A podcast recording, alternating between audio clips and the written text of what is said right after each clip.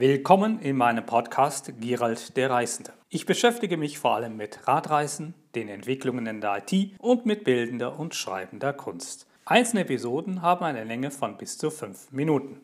In der heutigen Episode stelle ich zwei Gedichte vor. Beschäftige ich mich mit Sprichwörtern und Zitaten, die entsprechend eines Oxymoron aufgebaut sind und diese Formulierung verwenden, die jeweils aus zwei gegensätzlichen, einander widersprechenden oder sich gegenseitig ausschließenden Begriffen bestehen. Ich möchte euch folgende Beispiele vorstellen. Erstens, eine geläufige Redewendung ist etwa weniger ist mehr, dessen Urheberschaft ist ungeklärt. Zweitens, die Aussage alter Knabe geht auf Wilhelm Busch zurück, beziehungsweise auf dessen Werk Abenteuer eines Junggesellen, das 1875 erschienen ist. Dort ist die Aussage zu finden, Rotwein ist für alte Knaben eine von den besten Gaben.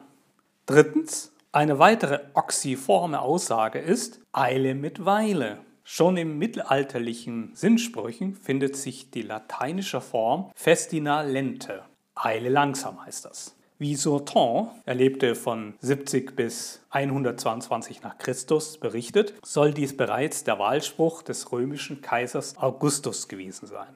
Viertens, aus George Orwells Roman 1984 stammt folgendes Zitat. Krieg ist Frieden, Freiheit ist Sklaverei, Unwissenheit ist Stärke.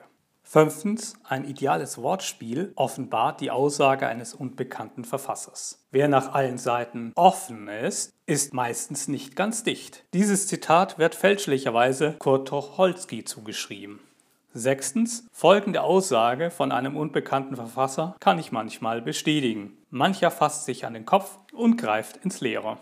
Siebtens, der Titel Sachliche Romanze ist auch eine gelungene oxyforme Aussage. Es handelt sich dabei um ein Gedicht von Erich Kästner aus dem Jahr 1928. Jetzt folgt das Gedicht. Als sie einander acht Jahre kannten, und man darf sagen, sie kannten sich gut, kam ihre Liebe plötzlich abhanden, wie andern Leute ein Stock oder Hut. Sie waren traurig, betrugen sich heiter, versuchten Küsse, als ob nix sei, und sahen sich an und wussten nicht weiter. Da weinte sie schließlich und er stand dabei. Vom Fenster aus konnte man Schiffen winken. Er sagte, es wäre schon Viertel nach vier und Zeit, irgendwo Kaffee zu trinken. Nebenan übte ein Mensch Klavier. Sie gingen ins kleinste Café am Ort und rührten in ihren Tassen. Am Abend saßen sie später noch dort, sie saßen allein und sie sprachen kein Wort und konnten es einfach nicht fassen. Zum Abschluss ein weiteres Gedicht, dessen Ursprung nicht geklärt ist, es aber im sächsischen Volksmund des 19. Jahrhunderts vermutet wird. Dunkel war's, der Mond schien helle. Schnee bedeckt die grüne Flur, als ein Wagen blitzeschnelle langsam um die Ecke fuhr. Drinnen saßen stehend Leute, schweigend ins Gespräch vertieft, als ein totgeschossener Hase auf der Sandbank Schlittschuh lief. Und ein blond gelockter Jüngling mit kohlrabenschwarzem Haar saß auf einer grünen Kiste, die rot angestrichen war.